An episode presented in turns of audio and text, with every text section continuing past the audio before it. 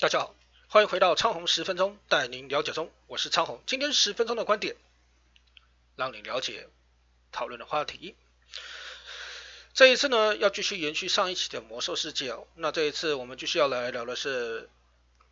魔兽世界七点零的问题。魔兽世界七点零的问题跟八点零产生的问题，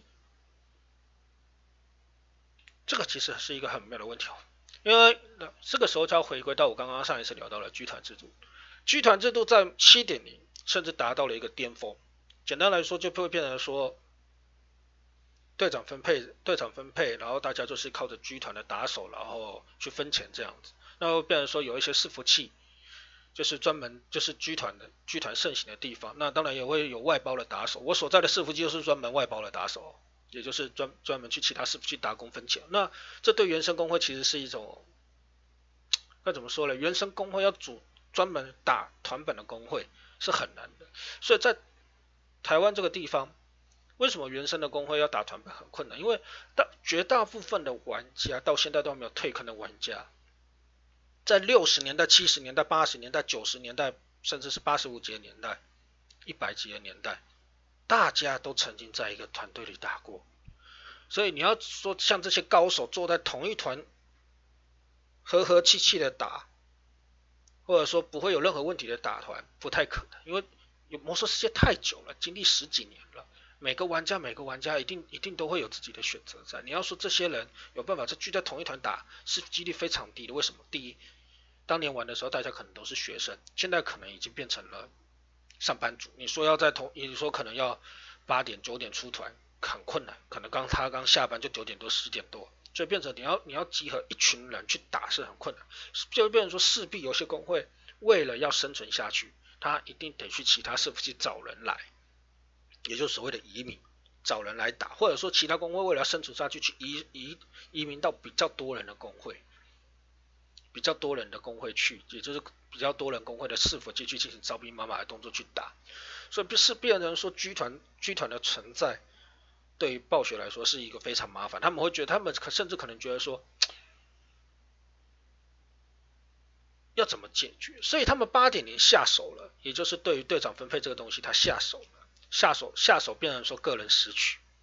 那个人拾取变变成个人拾取就很麻烦，就是你身上装备必须比你前面装备好才可以交易。那团队的组成本来就不可能十全十美，那会变成说你要培养特定的特定的人，也没有办法培养，你没办法用扣扣绕的方式培养，那会变成说七。会变成说这样的问题又很麻烦，你变成说七点就变成七点零大秘就出现之后，你八点零也有大秘，你必须去组一个固定团去培去培养你队伍的前线，才有办法去进行装备的扣绕还有分装。可是因为个人分配的缘故，你又不见得保证说这个装备一定会落在这一些进度团进度大秘境的进度团的成员上，然后团本又会陷入到一个很微妙的问题，就是这个装备不见得。你有，所以你拿到可能有绑定，你也没办法交易，你必须再等到下一波的时候，这个装备到你身上才有办法交易。所以变成团本的这个设计是非常非常奇妙的问题了。变成说，会变成说，像是七点零是好好一点，可能就是因为是神兵武器，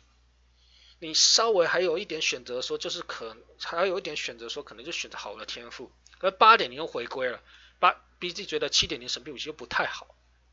所以他八饼又回归说，又回归可以让玩家选择选择拿武器，选择各种不同的武器，那相对的问题也多。你比方说，你本来问题可能只是哦选一些配件，还有好歹可以加紧用。现在你有了武器，又回归到武器，又变成像六点零、五点零，那你又有武器可以拿，你又有原本的武器可以拿了，也有传统武器可以拿了。可是最后变成说，你现在能不能交易又是个问题。所以变成大秘的出现。就后头来七点零出现大秘之后，变成八点零的冲突，就是秘境的玩家跟团本的玩家又是两种不同的，又两种不同的方向跑了，两种不同的方向去跑。那你变变成说你要去期待说秘境玩家来打团本几率非常的低，因为他们会选择打大秘，就是变成说选择 N 加这种方向，就是说他们的时间的问题，让他们再回归打大秘一定要有足够的诱因。那你现在又取消了团，又取消了队长分配制度，这些人不见得会来。然后你要怎么请他们来又是一个问题，对，没有诱因在，没有吸引，没有吸引的诱因在，那变成说，变成说两方只会越走越远。那暴雪会变成说这样子会造成一些工会的一些工会，有些工会的手气就没那么好啊，讲的难听点，可能就特别黑啊，摸不到要的装备。所以暴雪在九点零的时候又在针对这个分配又再去下去分，到底九点零会是什么状况也没有人清楚。那玩家到底会不会买单，也没有人知道。那相对来说，就像是最近暴雪针对游戏的变化去进行调整，像一些游戏它可能就考虑考虑就是就就是就是就是就是可能只是维护了，或者说稳定性的偶尔更新一下，像暴雪英霸，像是最近的星海争霸二。就是这样子，那他可能主主要还是可能在是还是他的目标啊，就像 Overwatch，甚至是炉石战记等等，那就看他自己怎么推了。那至于魔兽世界的部分，他有没有办法再重新，他有没有办法再针对魔兽世界去进行好的维护、好的规划，这也不清楚，因为它的剧情的问题，像是玩家经历过六点六点零、七点零、八点零到现在，甚至九点零现在的剧情，九点零现在的剧情。又是更微妙的存在了。那喜欢剧情的玩家有没有办法再因为这一次剧情觉得有一些可能暴雪振作回来玩，或者说喜欢团本的玩家可能会因为团本的多样化又回来，或者说喜欢 N 加的玩家，其实魔兽世界发展到现在，它其实已经非常成熟，它已经没有办法再放入其他元素，什么元素每一代可以放的元素都加入进来了，比如说像是五点零的农田啊，六点零的要塞啊。七点零的职业大厅啊，对，这些东西。那八点零，八点零它可能八点零它虽然没有尝试，没有像没有像前面几代尝试那么多，但是它还是尽量让这款游戏活化，比如说像是海岛的争霸战啊，岛屿的争霸啦，然后还有像是 N 加的多样化变化等等，它会去。去注意到变化，然后去逐渐调整。而相对的，不是每个玩家都会很乐意，都都有办法去接受说这些变化。像是，比如说八点零增加了新增的 PVP 的自由关闭啊，那你 PVP 的自由关闭之后，那现在就没有 PVP 服也没有 PVE 服的差别了。那又陷入到另外一个问题了，有些怪。怪的速度能不能跟得上玩家切换 PVP 跟 PVE 的这个这个速度也是问题，那是他自己要去想。所以他们在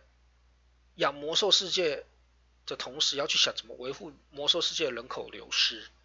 就像现现在最近台服又有其他伺服器变，又有其他伺服器进行了那个合服合并，合并是什么？合并就是人潮的流失，到不得不的合不不得不考虑合并的，不然比例差距会越来越大。一个一款一款经历这么久的游戏哦，是一款持续可以在台湾营业超过十年的网络游戏哦，这其实是非常难难得的。那是在全世界来说更更是难得难能可贵。那它有没有办法继续发展，继续发光发热？那就看九鼎它有没有办法变化，比如说像是大米团本，然后有没有一些诱因，像这一次有四个势力的选择。有没有办法多样化，让玩家体会到说，哦，这些多样化他们是可以接受、可以理解这些变化。其实一款游戏的变化就是如此。大家玩游戏最大的目的是什么？成就感。其次是什么？认识认识更多的朋友，相同自爆的朋友，可以很愉快的聊剧情、聊打法什么的之类的。我玩到现在那么久，也是有认识这这类的朋友存在。那相对的，这类的朋友也不可能永远都待在魔兽，因为现实是残酷的，每个人都会成家立业。有工作、人生变化、多样化的选择，最重要的是，他曾经带给你什么样的时光？有没有办法让你愉快的去体验这一段回忆？这是很重要的。所以，有的时候要去选择说什么时候是好的退坑点，什么时候是觉得该退坑的时候。因为一款游戏你不可能永远都